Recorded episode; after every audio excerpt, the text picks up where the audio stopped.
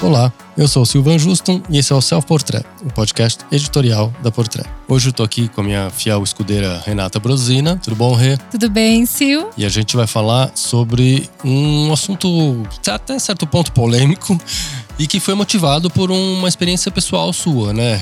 E a gente vai falar de influência no, na moda, de um sentido mais amplo. Mas conta pra gente qual foi essa sua experiência pessoal que motivou esse nosso debate aqui. Exato. É, é interessante que sempre que acontece alguma coisa, a gente meio que recorre, né, pra gente trocar uma ideia. Porque no final das contas, é, moda tem hoje em dia muita força de influência de pessoas reais né? E ao mesmo tempo, nem sempre isso é vai para o lado positivo. É, na semana passada, eu até acabei compartilhando nas minhas redes sociais que eu tinha passado por uma experiência, né, muito recente de, uma, de um processo de desinfluenciamento, né? Essa... Ui, explica pra gente o que é o desinfluenciamento. Eu sou praticamente uma neologista, né? Porque, na verdade, é uma palavra que até então a gente nem fala, né? Sobre como que você fica desinfluenciada, né? Sim, o que eu... que deixa de te influenciar. O normal é o contrário, né? O que que te influencia? Quem te influencia, né? Exato. As pessoas só se preocupam com o lado da influência, mas não, talvez, o que não influencia ou que te faz não consumir alguma coisa. É, há algum tempo eu fui na loja da Celine, né? Para quem está ouvindo sabe que nós dois aqui somos fãs de Celine. Eu fui na loja, fui dar um passeio, né? E eu vi um, um vestido que eu queria realmente comprar. Mas eu não, não tenho essa, essa prática de entrei, comprei, fui embora da loja com a sacola e tal. Eu vou, eu experimento, vou para casa, penso, né? Porque no final das contas a gente fala tanto sobre sustentabilidade, sobre consumo consciente e também, né, não é uma compra muito simples, né? Não gente, é baratinho, né? Não. E então a gente, eu sou muito, eu penso muito, né, onde eu vou investir meu dinheiro para não me arrepender.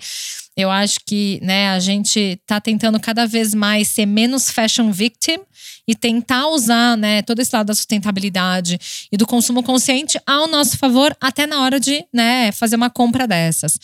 É, fui lá, experimentei, gostei muito da peça, voltei para casa. E, e, fiquei com aquele vestido na cabeça e falei: bom, se eu acordar daqui uma semana querendo ele, é porque eu realmente quero ele. Passaram-se cinco dias e eu tava ainda apaixonada pelo vestido. Ah, é o vestido da minha vida. Que bom que eu esvaziei quase meu guarda-roupa e tal. E aí, nesse dia, que eu faltavam dois dias para eu comprar o vestido, eu vi uma influencer que não é uma pessoa que tem muito meu estilo, que não bate muito com, né, também no meu ponto de vista, com o lifestyle da marca. E que pessoalmente é uma pessoa que eu não gosto, usando exatamente esse vestido. Aí eu. Saia justa, hein? É. e aí eu falei, tá, calma aí. Pera. É, deixa eu entender melhor do que se trata isso. Li a legenda e se tratava de um ad, né? De uma publicidade feita é, pela Celine aqui no Brasil. E nesse exato momento, é, eu perdi a vontade de comprar o vestido, não voltei na loja, não comprei o vestido Fiquei um pouco chateada, mas por outro lado, meu inconsciente me, deu, me deixou com um certo toque de conforto. O que, que era esse conforto? Era, putz, e se eu tivesse visto o vestido é, depois que eu tivesse comprado ele? Entendeu? Eu falei que, com aquele toque de que bom que eu dei um tempo, que bom que eu pensei. Na hora, eu até achei interessante compartilhar com algumas pessoas. Eu falei, né, até com, as, até com você, né, Sil? E eu entendi que, hum, por algum momento, eu falei, nossa, mas que bobagem, né? Que futilidade ficar compartilhando isso. Mas, ao mesmo tempo, com quantas outras pessoas isso também não acontece, né? Então, assim, é interessante a gente discutir, porque por muito tempo a gente vem falando sobre a influência, sobre os influencers, sobre os perfis que têm lá seus milhões de seguidores e tudo mais. Mas até que ponto a pessoa que um dia faz uma ação com a Riachuelo, no outro dia faz com a Renner e no outro está fazendo com a Celine, que vai fazer sentido para você como marca, por exemplo? É, você acabou de relatar nesse episódio o ato de desinfluenciar, né? Então, uma pessoa que, ao invés de trazer retorno para a marca, trouxe de uma certa forma um prejuízo, porque deixou de fazer uma venda aí, né? E era uma venda bem interessante, né? deixou de fazer uma venda, ou seja, no caso, talvez tenha sido o, o perfil da pessoa de acordo com o lifestyle da marca, com o universo da marca. Né? Talvez tenha sido esse aí o problema. Talvez se essa mesma pessoa estivesse fazendo uma ação para outra marca, que não a Celine, no caso, talvez tivesse funcionado e, e tudo bem, não teria te desinfluenciado, né? Com certeza. E, com, e por outro lado também, o que, que não ficou claro na minha cabeça? É, no caso da Celine, né, que a gente tá falando, é uma marca que sempre foi muito nichada. Sim, né? total. Ela permanece nichada mesmo com a troca de estilistas, a marca continua com essa pegada. Se essa mesma pessoa tivesse feito uma ação com a Dior, eu tenho certeza que teria dado sold out nesse vestido. Só que, sabendo como é o perfil da Celine, como é toda essa história, no meu ponto de vista é, tá, Quantos vestidos desses foram vendidos, entendeu? Então, o meu questionamento ficou muito assim, tá?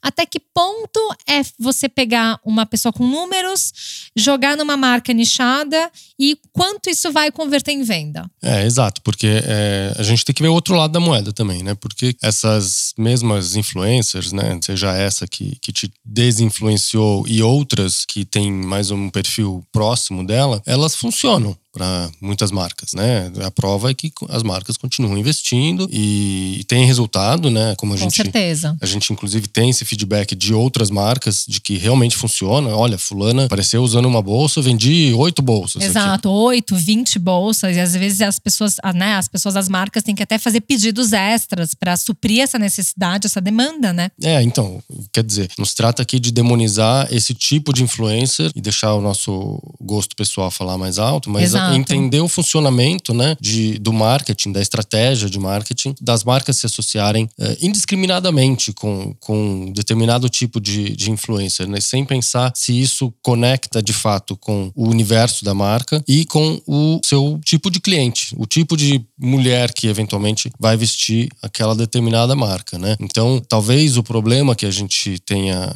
encontrado aí é desinfluenciou uma, no seu caso, ou outras pessoas que a gente não sabe, talvez tenham outras no mesmo caso que você, mas será que ela, por outro lado, vendeu 10 vestidos para alguém dessa da de re- Celine? Exato. Ou de repente essa pessoa viu o vestido, não gostou, mas foi atrás de uma outra bolsa que viu no site da marca. Enfim, o importante é sempre entender, tá, mas qual foi o ponto positivo dessa publicidade? Exatamente, porque é, no fim das contas a marca quer, quer vender, né? Então a gente tem que ver, tudo bem. Por um lado, aconteceu com você de ter um efeito contrário, né? Acabou perdendo uma venda, mas será que de repente ela não influenciou uma pessoa que gosta da influencer e não dava muita bola pra Celine e de repente se interessou, ah, acho que eu vou lá comprar uma bolsa na, na Celine ou o tal do vestido que a, a menina estava usando? Será que também não tem esse outro efeito? Como existe em outras marcas? É, eu tenho um ponto que eu acredito sobre isso, assim, vamos lá.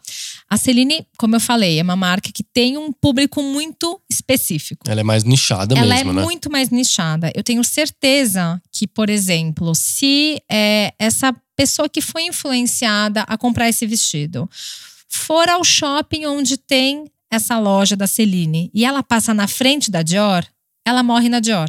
Ela não vai até a Celine. Porque o que, que acontece? Existe, obviamente, né, um, um- todo um lifestyle que cada marca cria. Por isso que existem, né, esses brandings todos, essas transformações que a gente muitas vezes fala, tá, calma aí. O que, que a Celine é? O que, que a Fendi é? O que, que a Prada é? Cada marca tem um DNA, cada marca tem um público-alvo. E, e é- tá dentro desse universo que você vai falar, tá, mas quem é a minha cliente? E quem é que a minha cliente gostaria de ver usando essa roupa? Porque quando você só pensa no- nas cifras e no número de followers, você esquece quem é a consumidora. Porque se você vai lá e vamos supor e faz um pacote é, de trabalhos com essa influencer que atende marca X, Y, Z. Cada uma, cada uma dessas marcas com um público diferente, você já errou. A equação não pode ser essa. Porque não é pelo número de followers, é justamente, tá? Essa influencer tem qual estilo? Ah, ela usa Isabel Marran, ela tem um, um apelo para as clientes Isabel Marran ou de Chloé lindo. Essas meninas que usam Isabel Marran e que usam Chloé, provavelmente a gente não sabe se usam Celine. Mas a gente sabe que quem usa Dior talvez não vai usar Celine. Né? Então tem um pouco desses, desses vai e vem, sabe? Por exemplo, eu gosto muito de Celine, eu gosto muito de Chanel, eu não gosto de Balmain. Então, é muito esse contexto. Agora a gente está falando de um lado muito pessoal, quase uma sessão de terapia, né, Sil?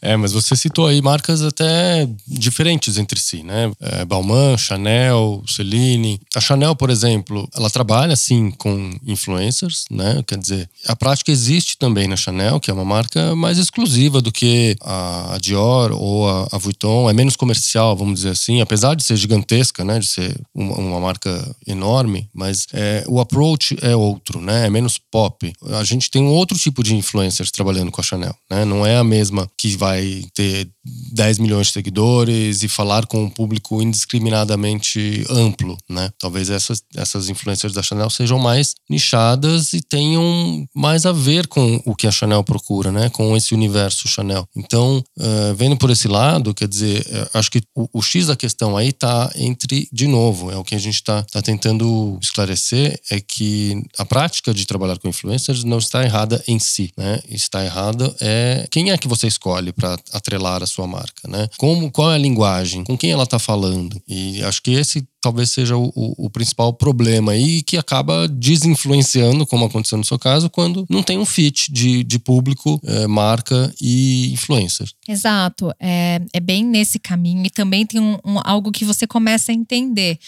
É, por exemplo, há alguns anos, quando a Maria Grazia fez né, a volta da Saddlebag, quando ela anunciou essa volta da Saddlebag, é, a Dior fez uma ação que ela distribuiu saddlebags, né, por aí para muitas influenciadoras e não foram poucas.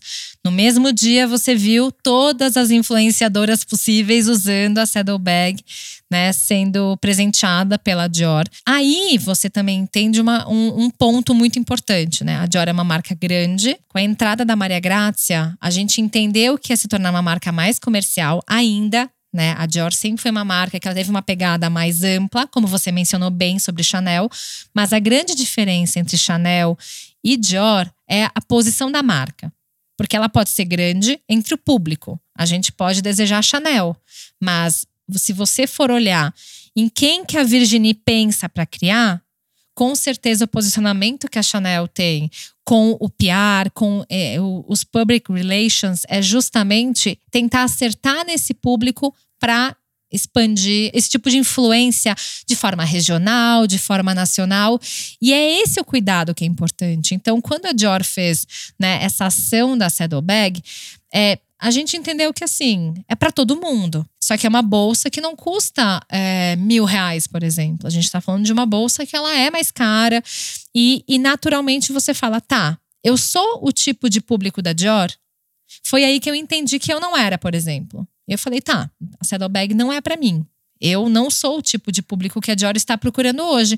E ao mesmo tempo, o que eu vi de pessoas comprando o saddlebag, então você pensa, tá, o público não sou eu, mas está dando resultado. E é isso que a marca quer. Ponto. É isso. Só que ao mesmo tempo, tudo tem que estar tá muito bem amarrado. Mundialmente, a Dior é isso.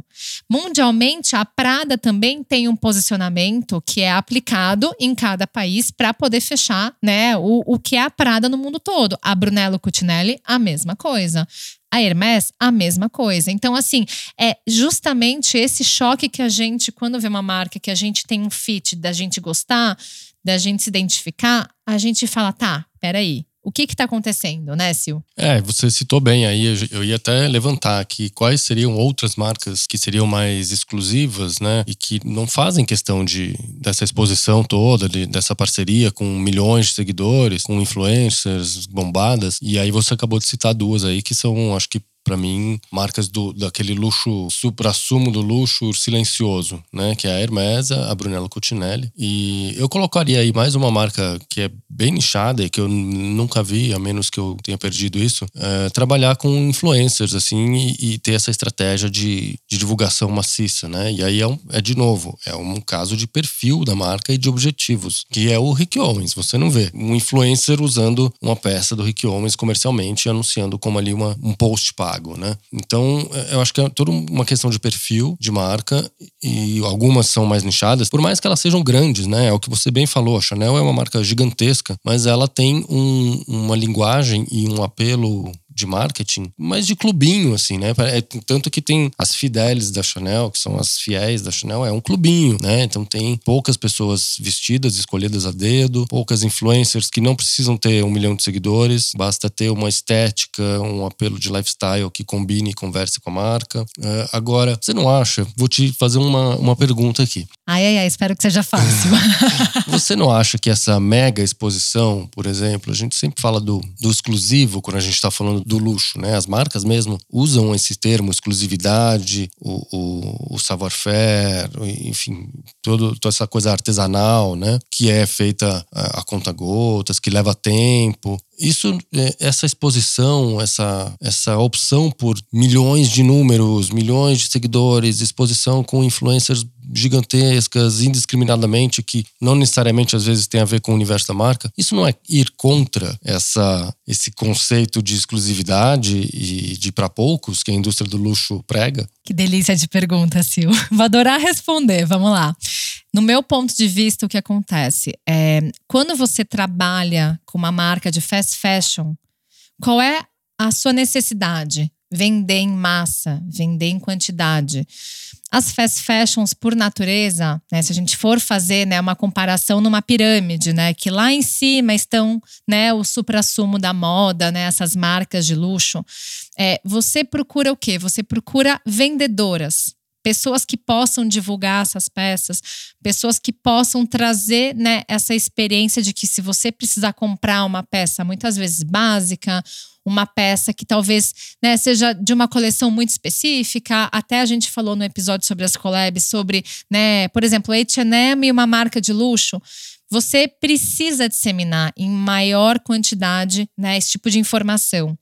Quando você fala de luxo, o luxo por si só, ele é por para poucos. E o poucos não é você restringir que uma pessoa não possa comprar. Pelo contrário, é você entender qual é a estratégia que você vai precisar para atingir quem de fato vai ser influenciado por isso. Porque o luxo, ele sempre foi baseado no quê? Na exclusividade. Se você vai lá e compra uma bolsa, e você encontra uma outra pessoa usando essa bolsa, tô usando um exemplo assim meio década de 90, tá? Só para mostrar essa raiz do luxo você fala, tá, peraí, por que, que ela tá usando a mesma bolsa que eu? Né? A gente tá falando do super, super luxo. É, eu lembro que em 2015, quando eu entrevistei o Brunello Cucinelli, ele falou né, que ele não gostaria de ver é, essa massificação dos produtos dele, porque ele disse que ele faz as roupas para cliente dele. Obviamente, ele, como marca, precisa disseminar os produtos dele, precisa mostrar, precisa é, apresentar para o mundo e aí as pessoas vão comprar. Mas se eu hoje entrar no Instagram e eu ver que todas as influencers da mesma forma que a Dior fez a ação da Saddlebag, estão usando o mesmo cashmere da Brunello, com certeza vai ser um efeito contrário. Porque a pessoa que está é, consumindo Brunello Cucinelli há décadas, que é cliente fiel, ou que viu a mãe usar, ou que tem essa, essa experiência de procurar algo que seja um luxo mais discreto, como você bem, me, bem mesmo mencionou, vai querer se afastar disso. Porque é o oposto, entende? Então, assim, o luxo, ele é basicamente o quê? Esse savoir-faire que ele é muito mais além do que você ir lá comprar uma, uma, um cashmere que você não sabe a procedência, que não sabe quem foi que fez. Muitas vezes, é, essas peças, elas têm uma excelência que você fala, tá, mas isso aqui eu só vou conseguir comprar nessa marca é, o bordado, a, o, o, detalhe, tudo isso ele é tão bem acabado. Então, por exemplo, no caso dos acessórios, as bolsas da Louis Vuitton, por exemplo, que por mais que a Louis Vuitton tenha uma pegada de massificação né, dos produtos, então, assim, o que é massificação de produtos? É quando você tá com as peças claramente disponíveis em todos os canais. Então, assim, todo mundo está falando sobre isso agora. É, você sabe que tem um cuidado na produção que as peças são feitas à mão, que as peças são cortadas a laser numa máquina que ela, ela vai lá e programa para não ter muita sobra de material, não ter desperdício, que tem a pessoa ali fazendo o sapato à mão e que às vezes ela faz só cinco sapatos por dia porque é o tempo que demora para fazer. Não é uma escala, né, made in China que você faz 50 milhões de pares, né, é. num mês. Então, tudo isso é valorizado na hora que você se torna uma apaixonada pelo luxo, né? No caso, apaixonada pelo luxo é o quê? É apaixonada pela história, né? Não é aquele luxo ostentação, é o luxo que a gente sempre fala. É aquele luxo do bem feito, é da matéria-prima bem feita, é aquele luxo que vai durar gerações muitas vezes e que também você se identifica com a marca. Né? Acima de qualquer coisa, quando você compra um produto de uma marca, você se identifica com essa marca.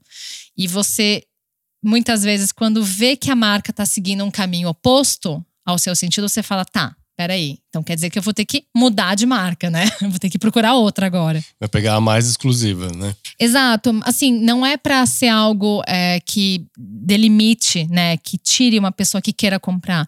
Mas o conceito do branding que todas essas marcas têm e que a gente claramente discute quando troca diretor criativo ou quando uma coleção ela sai um pouco daquilo que ele estava fazendo, né? Por exemplo, a própria Prada, com a entrada do Raf Simons, mudou completamente o perfil do, do, do cliente, né? Do consumidor. A própria troca de gerações, a geração Z, a geração millennial, tudo isso influencia. Só que ao mesmo tempo, quando você vê que tem uma, um, um toque de marketing que não foi muito bem acertado em quesito de de posicionamento local, você fala, tá, peraí, o que está acontecendo, né? É, a gente teve agora, nesse recentemente, dados novos sobre o faturamento dos grupos, né? LVMH e Kering. E tá todo mundo bombando de vender, ganhando dinheiro adoidado, os números estratosféricos, já passaram inclusive vendas de 2019. Então, quer dizer, vai tudo muito bem, obrigado no universo dos conglomerados de luxo. E eu adoraria saber qual é, é a porcentagem dessas vendas que vem através dessas ações com influencers ou com famosos famosos e, e porque é, é, é, interessante notar, né? Porque você quanto a LVMH e a Kering têm as maiores grifes de luxo do planeta, né? Seja a Vuitton na LVMH ou a Dior e do lado de cá a Gucci e que também está explodindo e outras mais. Quanto disso vem dessas ações, né? É, será que se não tivesse essas, essas ações os números seriam muito diferentes? Ou a gente está num período onde quem tem dinheiro pode e tá louco para gastar por causa do pós-pandemia, tem essa euforia aí da retomada, mas quem realmente, normalmente tem dinheiro para comprar nas marcas de luxo, quanto disso será que é influenciado por essas ações? Né? Será que vale a pena uh, trabalhar indiscriminadamente com qualquer tipo de influencer só por causa de números? Isso realmente faz diferença? Né? Talvez, será que o, o, o impacto na imagem da marca, numa ação errada, numa associação errada, será que não é pior? O preço não é muito alto a ser pago pra, por causa de meia dúzia de bolsas? É, acho que é, um, é uma questão aí que a gente tem que, tem que ver, porque os números dos grupos recentemente divulgados são tão altos que eu me pergunto, isso faz diferença? Quer dizer, a Vuitton, tudo bem, que são ações de marketing e, e, e tudo isso faz parte de, de, estratégias das marcas desde sempre, mas uh, levar o BTS lá no, no, no, desfile da Coreia reverteu quanto em venda, né? E aí, nesse caso, a gente está falando de uma coisa macro, gigante, né? Porque o BTS é, é absurdamente gigante, mas se você traz para o Brasil, como a gente estava falando, que é o nosso, nosso playground aqui, que a gente está tentando analisar, é, essas ações menores com, com blogueiras locais, por mais que elas tenham milhões de seguidores, é, isso realmente vai fazer uma grandíssima diferença no, no final? Ou, ou, será que um, um errinho de estratégia aí, como aconteceu com você, né, esse desinfluenciamento pelo qual você passou, será que o preço a pagar não é tão mais alto? É, essa pergunta ela é muito relevante para justamente toda a nossa discussão. É, eu vou te fazer uma outra pergunta que talvez a gente consiga nós dois juntos responder a sua e a minha ao mesmo tempo. Mas será que é, seja no caso da Vuitton com o BTS ou seja no caso de qualquer marca aqui no Brasil, será que o fato do Virgil Abloh ser o cara da Louis Vuitton masculina Será que a, a questão do Raf Simon ser o cara hoje ao lado da Milcha Prada na Prada? Será que a Maria Grazia sendo a Maria Grazia na Dior? Será que esses personagens já não são o suficiente para influenciar? Será que você precisa de intermediários? Porque assim, vamos lá, a gente está falando de um país como o Brasil que a gente sabe bem a proporção de riqueza e de pobreza. Né? A gente sabe que hoje o maior mercado de luxo da América Latina é o México, não é mais o Brasil. Então, será que o caminho não é esse de entender que o Michele, O Michele em si, ele é um personagem. É, as criações, as campanhas, a comunicação que ele faz, as pessoas que ele escolheu. Então aí vai Jared Leto, Dakota Johnson, a própria Florence Welch, por aí vai. É uma turma gigantesca.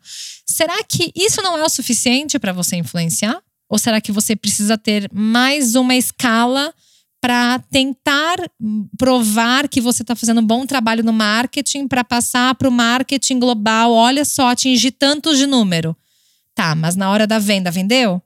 Será que vendeu mesmo? É, eu acho que a gente tem relatos de que vende, né? Que se acertar ali o influenciador de acordo com a marca, o resultado vem. E aí tem também os influenciadores locais, né? É se associar com, com sei lá, o cantor que só faz sucesso em determinada região para vender para aquela região. Faz sentido como estratégia, que no fim das contas você precisa vender. Deu resultado? Ok. Agora, precisa ver se numa escala global, levando em consideração o DNA daquela marca, a essência, a alma daquela marca, se isso faz sentido, né? Ou se de repente, aos poucos, não está sendo puxado para baixo o nível e a imagem dessa, dessa marca. É um debate bem longo e interessante, né? Eu acho que sim. No caso que você citou, os diretores criativos são super influenciadores, né? E são ícones dos seus respectivos segmentos ali, dos seus seus respectivos nichos. Eles já são influenciadores por si só. E eles se cercam, né, de, de pessoas que são influenciadores em grande escala. Então, eu acho que quando chega no showbiz global, já é o suficiente, né? Quer dizer, você já tem a. a vou chutar aqui um nome. A, você tem o Pharrell já usando uma, a peça de, de uma marca. O Pharrell chega no, no, na pessoa aqui do interior do Brasil, entendeu? Ou, ou o Virgil chega no, no, no consumidor das grandes capitais brasileiras. Então, talvez não precise, como você diz, de um intermediário. É, acho que é caso a caso, né? cada caso é um caso, cada marca é uma marca. Eu entendo estratégias para alavancar vendas localmente e nichadamente, mas acho que tem que ser tomado um, um grande cuidado com a imagem da marca, com a identidade da marca, né?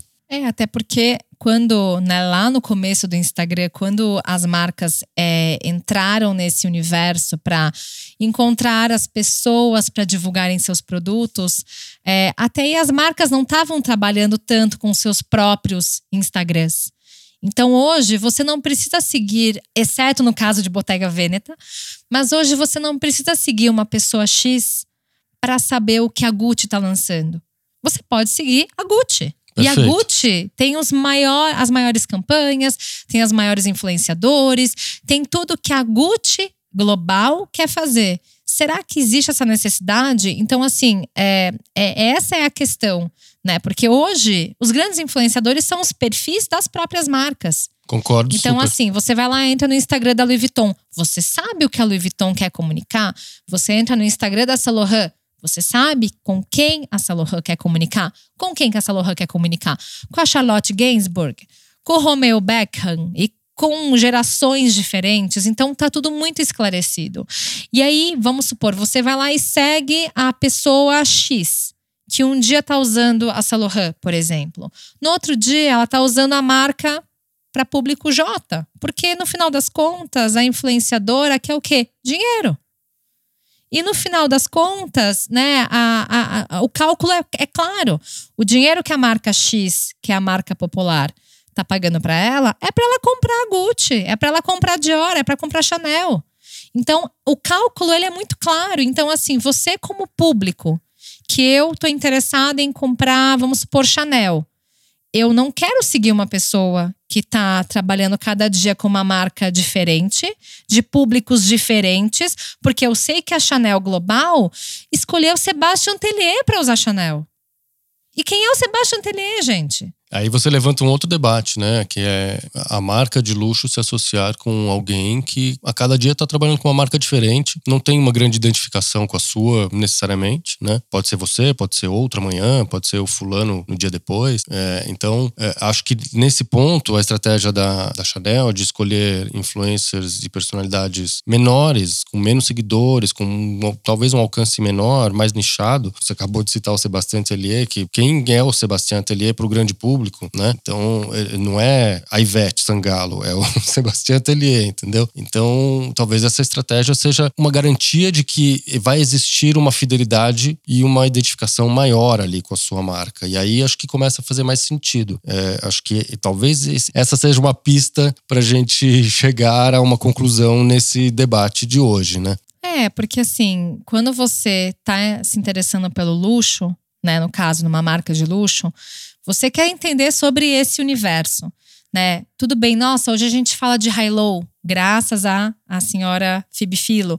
Legal, não é que o seu guarda-roupa ele tem que ser 100% luxo. Você vai ter peças que não fazem parte, né, desse universo porque tem porquê, né? A gente sabe muito bem que a gente pode comprar uma peça aqui, uma peça ali e tal, tá justificável. Mas quando você pertence a um lifestyle que você gosta, que você se identifica, que você sabe o que você gosta o que você não gosta, que é aquilo que a gente já falou no episódio da Balenciaga, que você não é uma fashion victim, que você pensa na hora de comprar, você se questiona, tá, calma aí, mas por que essa pessoa foi escolhida? Entendeu? Então, assim, existe muito isso. E no final das contas, para uma marca popular, é muito relevante que a pessoa tenha milhões de seguidores. Só que com certeza, aquela porcentagem que está interessada em luxo não está querendo saber sobre a marca mais popular que está interessada em milhões de seguidores, entende? Então, a equação ela é muito clara nesse sentido. E hoje, graças às redes sociais, tá todo mundo mal acostumado com números de likes, com números de followers, com tudo isso. E você falou bem de Chanel. Chanel, e a gente está mencionando a Chanel porque é uma marca grande com um, um público muito, como você falou, o clubinho, né? Quando você vê uma pessoa escolhida pela Chanel, usando uma peça da Chanel, você sabe que essa pessoa pertence ao lifestyle da marca alguém escolheu, alguém aprovou e tá tudo certo. E se você fala, nossa, vamos supor, no Brasil, uma delas é a Laura Neiva. Tá, será que eu me identifico com a Laura Neiva? Um pouco. Mas ao mesmo tempo, peraí, é isso que a Chanel quer passar? Legal, tá claro para mim quem é.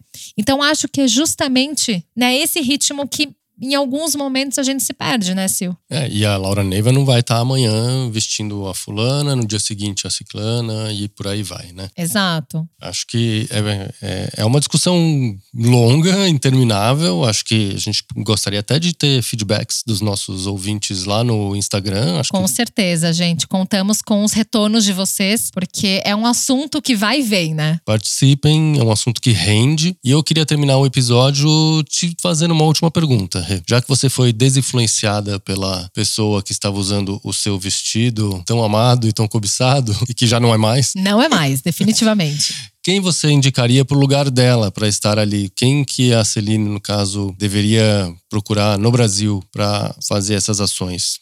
Me dá um exemplo. Assim, é uma pergunta difícil, porque logo de cara a gente tem que analisar onde a marca quer chegar, o que que o diretor criativo propõe e tudo mais. Eu acredito que assim, ele vê muita do que de uma juventude nas coleções dele.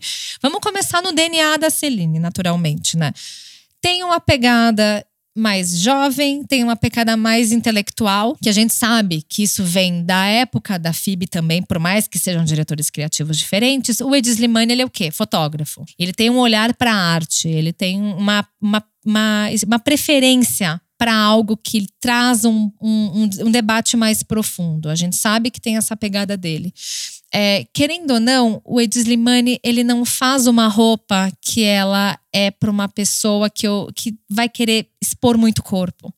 É uma pessoa que ela, de fato, quer usar uma roupa elegante, que quer estar tá bem vestida, mas ao mesmo tempo é para uma mulher da rua, uma pessoa de verdade. Né? A gente viu até nessa, nessa última temporada de Fall Winter 2021 que ele trouxe essa pegada de uma mulher francesa, né? Na verdade, ela pode ser reproduzida no mundo inteiro, mas que é uma mulher de verdade, é uma mulher que está na rua. Então, é, se eu for agora fazer o resultado dessa equação, no meu ponto de vista, mil desculpas, Gucci, mas seria a Verena Smith. Que, que, que, é, acha? que é amiga da Gucci, né? Que tem, tem ali uma relação com o Alessandro, inclusive. Não, eu, eu, eu, fico super feliz, né, dessa relação dela com a Gucci, mas ao mesmo tempo, se eu tivesse que materializar essa pessoa, no meu ponto de vista, seria ela. Eu concordo, acho uma boa escolha. Fica aí a sugestão. Se a Verena usar, talvez eu compre, viu? Ó, Verena e Celine, conversem. É verdade, a dica tá dada. Bom, Obrigado, Rê. Foi um ótimo papo que poderia render mais horas de podcast aqui. a gente vai voltar com a parte 2, só que depois que a gente tiver os feedbacks, né, Sil? Isso, os feedbacks talvez incentivem uma segunda parte dessa conversa aqui. Exato, bom. É isso aí. Então, nos vemos semana que vem de novo, né, Rê? Até! Até lá. A masterização e a trilha sonora deste episódio são do Edu César e a direção do Alan Eliezer.